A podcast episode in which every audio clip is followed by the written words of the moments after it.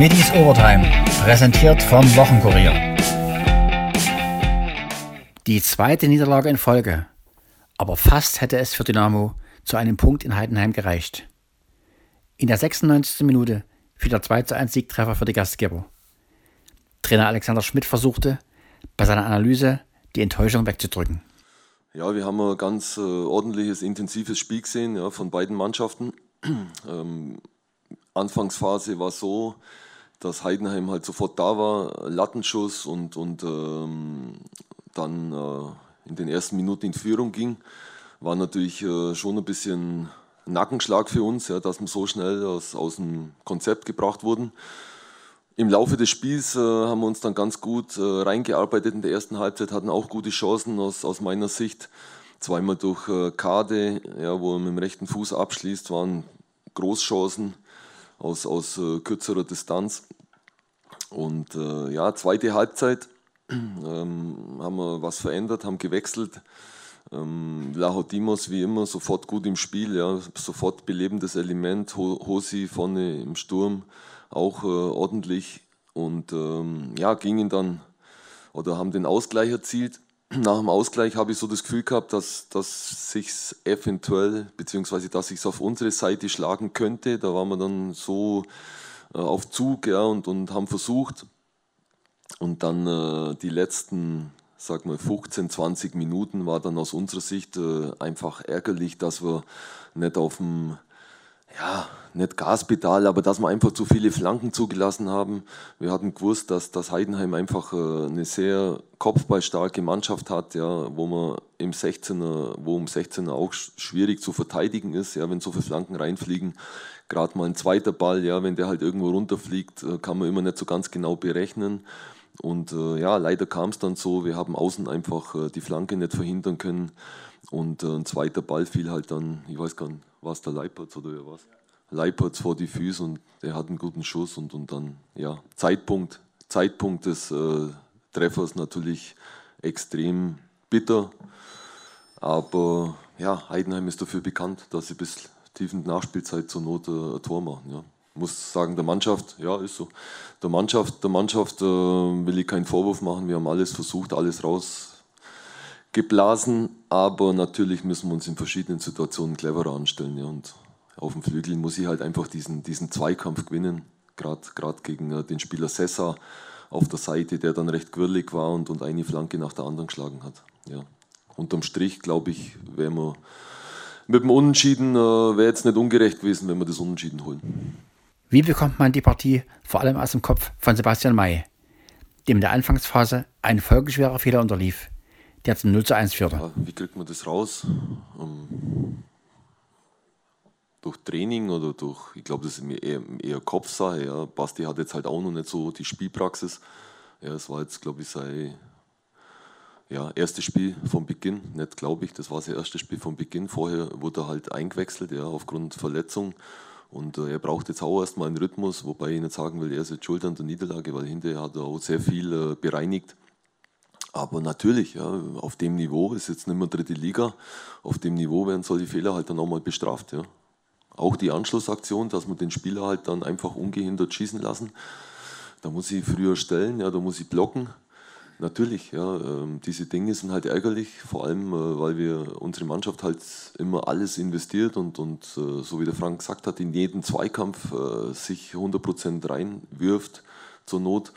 Und, und dann ist halt ärgerlich, wenn, wenn dann diese Schlüsselmomente einfach dann die Niederlage besiegeln. Lag es an der Dreierkette? Wäre eine Viererkette von Beginn an die bessere Variante gewesen? Schmidt? Ja, wir wussten einfach, ähm, ist einfach eine, eine, taktische Sache. Wir wussten um die Gefahr äh, der Heidenheimer, auch wenn sie jetzt äh, noch nicht so viele Tore äh, erzielt haben. Und ähm, einfach das Gefühl im Training. Einfach auch das Testspiel, das wir noch gehabt haben. Und äh, unsere Meinung, beziehungsweise meine Meinung war einfach, dass wir so kompakter sind, dass wir so äh, gerade auch ähm, die hohen Bälle besser verteidigen können ja, sind halt einfach äh, sehr gute Kopfballspieler in der Offensive, der Dresdner. Aber wir haben dann umgestellt und äh, gefühlt lief es dann besser. Auch Mai lobte, bei allem Schmerz nach der Niederlage, die Flexibilität in der Dresdner Defensive. Ja, auch so. Das ist halt vom System so ein bisschen ähm, abhängig, was sie dann spielen, ähm, wie sie spielen, wie sie verschieben. Und ähm, da haben wir uns halt dann ähm, im Spiel dann für die Viererkette entschieden und das hat dann schon gut gewirkt. Ähm, wir waren dann, wir waren dann schon besser im Spiel, ein bisschen griffiger auch und hatten dann mehr Zugriff nach dem Tor dann. Und ähm, ja, das ist halt, du, du, du, nimmst dir was vor am Anfang, spielst mit einer Dreierkette, weil du denkst, da kannst du sie gut bekämpfen, da kannst du sie gut packen. Ähm, funktioniert halt nicht, aber deswegen ähm, ist es für uns halt gut, dass wir auch auf die Viererkette umswitchen können. So hat Coach Schmidt die Szene beim entscheidenden Tor gesehen. Ja gut, die Aktion war so, dass, dass sich die Jungs in den Ball reinwerfen wollten und dann ist ja klar, wenn die Flanke jetzt schnell kommt, dann äh, kann es schon mal sein, dass ich halt äh, lieber zum Ball gehe als wegbleibe. Ja? Und dann sind halt beide zum Ball gegangen. Ich glaube, Heidenheimer war auch noch dabei, der, der Kevin Broll war auch noch dabei, der geklärt hat im Endeffekt. Und kam halt zum Zusammenprall. Aber ich will jetzt nicht sagen, dass da irgendwas schuld war. Es war einfach die Wucht von Heidenheim, die letzten Minuten. Ja, diese, dieser Power, diese Flanken, ja, dieses äh, unbedingt gewinnen wollen. Und, und äh, da haben wir alles dagegen, wir haben alles dagegen versucht, ja, aber ja, Flanken blocken und, und äh, die Mannschaft einfach höher stellen, einfach höher rausschieben, ja, dass wir, dass wir sie ganz so nah ans Tor hinlassen. Das war eigentlich der Plan. Aber das ist uns in dem Moment einfach nicht gelungen. Für Mai bleibt vor allem das 0 zu 1 hängen. Seinen Fehler räumt er natürlich ein. Ähm, gehen halt in Rückstand durch einen individuellen Fehler von mir. Ähm, ja, zu, zu, zu, spät gehört, dass ich Zeit habe. Ähm, dann dachte ich eigentlich, dass, er, dass das Sohle frei ist. Ähm, da sind aber zwei draufgestürzt. Und dann sind wir eigentlich ganz gut in die Partie gekommen, glaube ich. Hatten das eigentlich ganz, ganz ordentlich unter Kontrolle. Ist natürlich schwer, wenn, wenn so ein Fußball auf dich zukommt, viele lange Bälle, da ist halt, da ist halt nicht viel mit, mit ähm, die brauchen nicht viel Zeit zum, zum Überbrücken des Mittelfelds, deswegen ist es immer, du musst immer auf Zug sein, das ist dann schon nicht so einfach, ähm, haben es dann aber echt gut gemacht, Anfang zweiter Halbzeit waren wir brutal gut drin, haben dann auch das Tor gemacht und dann nochmal 10 Minuten Gas gegeben und dann ab der 75. haben wir uns dann ein bisschen hinten einigeln lassen und ähm, ein, zwei Mal schon Glück gehabt. Ich glaube aber die auch und von daher ähm, ist es im Endeffekt, glaube ich, unglücklich, dass wir hier verlieren. Warum gab es in einigen Phasen der Partie so wenig Entlastung? Ja, das Ding ist, wenn du hinten, hinten stehst und nicht mehr so richtig rauskommst, ist es für die angreifende Mannschaft halt einfacher und nicht so aufwendig körperlich. Mhm. Und ähm, deswegen sind wir dann irgendwann nicht mehr rausgekommen, haben dann relativ viele Ecken zugelassen. Das ist halt, du musst dann halt dann immer 100% auf Zug sein. Und wenn Heidenheim mal ähm, ein, zwei Aktionen so 50% macht, ähm, das ist nicht so schlimm, weil wir müssen dann halt, wie gesagt, auf Zug sein. Das ist schwierig. Dann, dann eine Entlastung, da müssen wir irgendwie uns was einfallen lassen, ähm, wenn wir dann mal so eine Phase haben. Aber ja, wie gesagt, im, am Ende haben wir es dann nochmal geschafft, ein bisschen, bisschen Druck zu machen. Dann hat Heidenheim wieder so ein bisschen nachgelassen und also mit dem Treffer dann. Ähm, das müssen wir ein bisschen eher schaffen. Ich glaube, dann, dann könnten wir es sogar gewinnen. Woran lag es am Ende, dass es die zweite Niederlage in Folge setzte? Mai?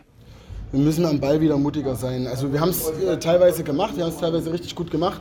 Aber dann in den letzten 15 Minuten, wo wir dann uns einigen lassen haben, waren wir halt am Ball nicht mutig genug. Und das, das ist so ein bisschen das, was entlastet, was, was, uns auch, was uns auch gut tut, wo wir halt auch so ein bisschen runterfahren können, sage ich mal, wenn wir im Ballbesitz sind. Und das hatten wir die letzten 15 Minuten gar nicht mehr. Und deswegen ähm, müssen wir da einfach wieder mutiger sein, weil wir können. Wir sind echt gut am Ball und ähm, wir können es.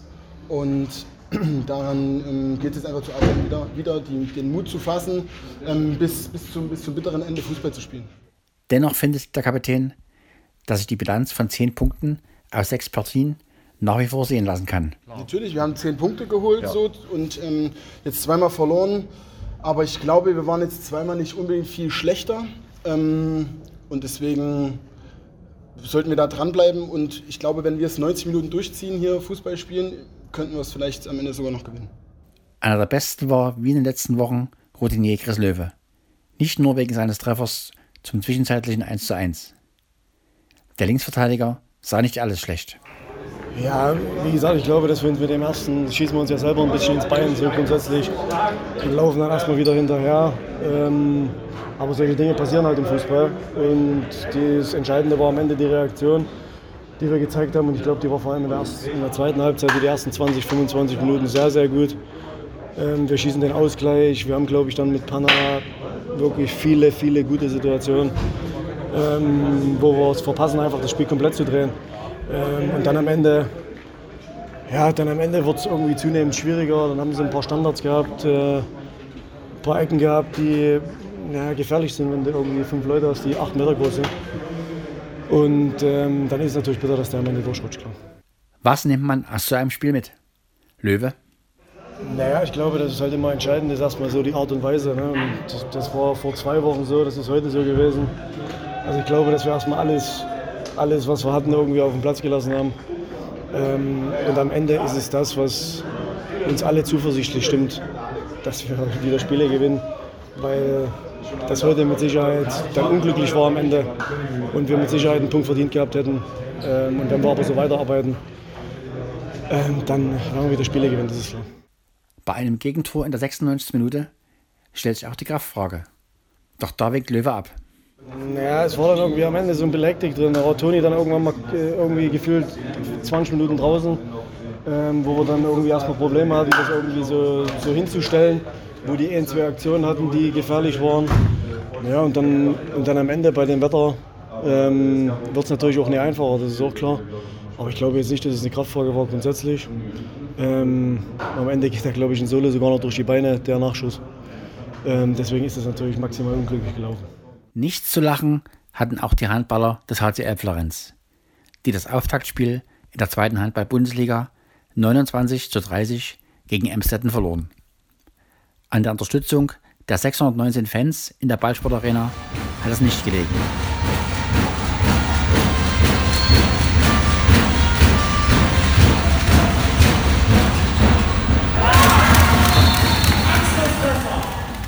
Trainer Ricker Goethe wirkte nach der Partie ziemlich deprimiert. Ähm, ja, gibt es nicht viel dazu zu sagen. Ich glaube, in der zweiten Halbzeit ist dann so der Torhüter ein Faktor. Äh, da hält euch viele. Aber ich allgemein über das ganze Spiel war man einfach, äh, ja, einfach zu dumm in der Abwehr.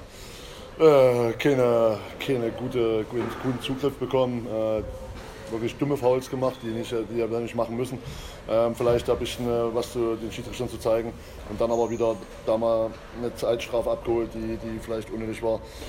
Am Ende ist es halt das Thema, dass wir in der Abwehr halt äh, zu viel bekommen. So, und äh, Emstetten dann in der zweiten Halbzeit in der Phase, wo man vielleicht nochmal drehen kann, wo die Halle da ist. Schön, dass wir wieder Zuschauer da waren, hat mich gefreut. Äh, dass, dass die Unterstützung da war, aber da in der Phase, wo man die Chance hat, das nochmal zu drehen, äh, da scheitern wir leider an ihm. Ich glaube, drei, vier Mal in Folge. Und äh, ja, das dann das mit zu viel. Ich bin nicht zufrieden mit der, mit der Abwehr. Ähm, das war, ja, mein, mein, mein Kollege sagt, isolierte Spieler. Wir wollen es gerne so haben, aber wenn wir kein 1-1 gewinnen in der Abwehr, wird es schwierig, Abwehr zu spielen. Von daher müssen wir daran arbeiten. Aber nochmal, das erste Spiel. Ähm, äh, keiner wusste so richtig, wie er steht und wo er steht. So nach dem Spiel sind wir vielleicht nicht ganz so viel schlauer, aber äh, wie gesagt, das erste Spiel und wir werden daran arbeiten. Und äh, ich wünsche Amstetten äh, alles Gute für die Runde. Äh, man sieht sich dann wieder zum Rückspiel. Und, äh, Dem Coach ist klar, es hat an zu vielen individuellen Fehlern gelegen. Ja, natürlich auf Einzelaktionen bei manchen Leuten gezuckt, wo äh, keine Torgefahr bestand und dann den Spieler aus dem Auge gelassen, der heute ja zehn Tore macht und ein sehr, sehr, sehr, sehr gutes Spiel für Emstetten macht. Und ähm, das ist dann solche Sachen halt. Ähm, aber allgemein, aber es ist auch eine Sache von, äh, von muss man wieder reinkommen. Aber mich hat ganz am Ende das bisschen genervt, dass eigentlich die Aufstellung, die letztes Jahr drauf war, auch solche Fehler gemacht hat, wie Durchbruch durch die Mitte. Und äh, am Ende spielt hier äh, im Stetten sehr, sehr oft Kreisel. Ja, 7-6 hat man dann, hat man dann zweiten Halbzeit ein bisschen besser, aber dann ist es sehr, sehr viel Kreisel und 1 gegen 1 und Tor. So, und das ist, das ist einfach in der zweiten Liga zu wenig. Ähm, von daher, das meine ich so ein bisschen mit dumm verteidigen, aber da können wir dran arbeiten. Selbstkritisch sieht Goethe ein, die bessere Moral des Gegners war an diesem Abend entscheidend wäre eine Möglichkeit gewesen. Äh, kein, kein Freund von, äh, von äh, über Sachen ausbrechen. Ich glaube, Handballspiel, Handballspiel ist sehr komplex und da muss man bei, muss man bei ein paar, paar Sachen bleiben, die als Regel gelten sollten. So, und da haben wir ein paar Regeln für die 6-0, da haben wir ein paar Regeln für die 4-2, manchmal auch die 5-1, aber äh, nochmal, ähm, wenn du kein 1-1 gewinnst, dann brauchen wir auch nicht über eine Manndeckung reden, dann wäre vielleicht woanders was rausgekommen. Also von daher, wir haben uns heute einfach, ja, vielleicht auch weil es das erste Spiel ist, noch nicht gut angestellt im Verbund im 6-0. So, das ist das Problem an der ganzen Sache. So, da sind einfach zu viele Sachen passiert, die du nicht verteidigen kannst oder die du nicht halten kannst, wenn du da die Durchbrüche kriegst. Aber nochmal, äh, werden wir dran arbeiten und weiter geht's. Dresdner Jubel gab es bei den Galoppern. Jockey Alexander Pietsch gewann in Hannover auf dem 51,9 zu 1 Außenseiter Fellow. Fellow knapp im Vorteil vor Siluto. Fellow vor Siluto, dahinter dann Flower of Lips. Manaya versucht zu kommen mit Rufalo. So brechen die letzten 400 Meter an. An der Spitze ist an der Innenseite unverändert Fellow. Fellow ist vorne. Fellow mit dem Kommando. Fellow weiter vorne auf den letzten 200 Metern. Siluto versucht nachzusetzen. Rufalo bleibt dran und an der Außenseite Manaya. Aber Fellow ist weiter vorne. Jetzt nochmal der Angriff von Siluto. Siluto wird stärker. Aber an der Spitze ist Fellow. Fellow startet Ziel. Fellow weiter mit dem Kommando und Fellow gewinnt auch vom Beginn bis zum Ende vor Siluto. Dahinter auf dem dritten Platz wahrscheinlich Ruffalo ganz knapp vor. Vorher gewusst hat Peach nicht, dass es mit dem Treffer klappen könnte. Riesenaußensieg in Hannover. Ja. Haben Sie damit gerechnet? Nein, nicht. Ich wusste zwar, dass es ein gutes Pferd ist mit Veranlagung, wo ich ihn geritten habe in, in Mülheim, aber dass es gleich zum Sieg reicht, das habe ich nie gedacht.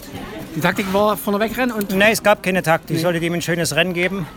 Und dieses Vornegehen kam dann zustande, weil der sehr gut aus der Stadtmaschine kam und keiner Interesse hatte, vorne zu gehen. Dann habe ich mir das Rennen von vorne selber eingeteilt. Und es kam keiner mehr? Es kam keiner mehr.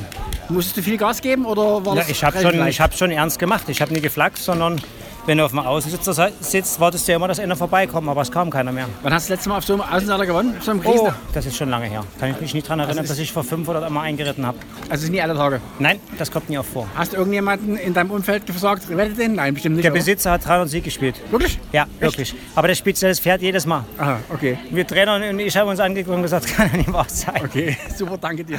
15.000 Euro hat der Besitzer von Fellow also am Wettschalter abgeholt. Wer in München auf den Einlauf von zwei Schützlingen von seitens Trainer Stefan Richter gesetzt hatte, ging auch freudestrahlend zur Kasse. Für die Zweierwette Pagno vor Catano gab es 502 Euro für einen eingesetzten Zehner. Und so hörte sich die Schlussphase an. Vorne ist Pagno. Pagno ist vorne, aber jetzt kommt der Gegner und der kommt aus dem eigenen Stall und da ist Catano. Pagno mit Catano, dahinter Lommerzheim. Pagno und Catano, die beiden werden es unter sich ausmachen. Lommerzheim kommt noch dazu, aber vorne ist Pagno, Pagno, Pagno, Catano, Pagno oder Catano, Pagno vor Catano und so bleibt es. Pagno gewinnt Startziel, dahinter Catano vor Lommerzheim, dann erst Magic Sound.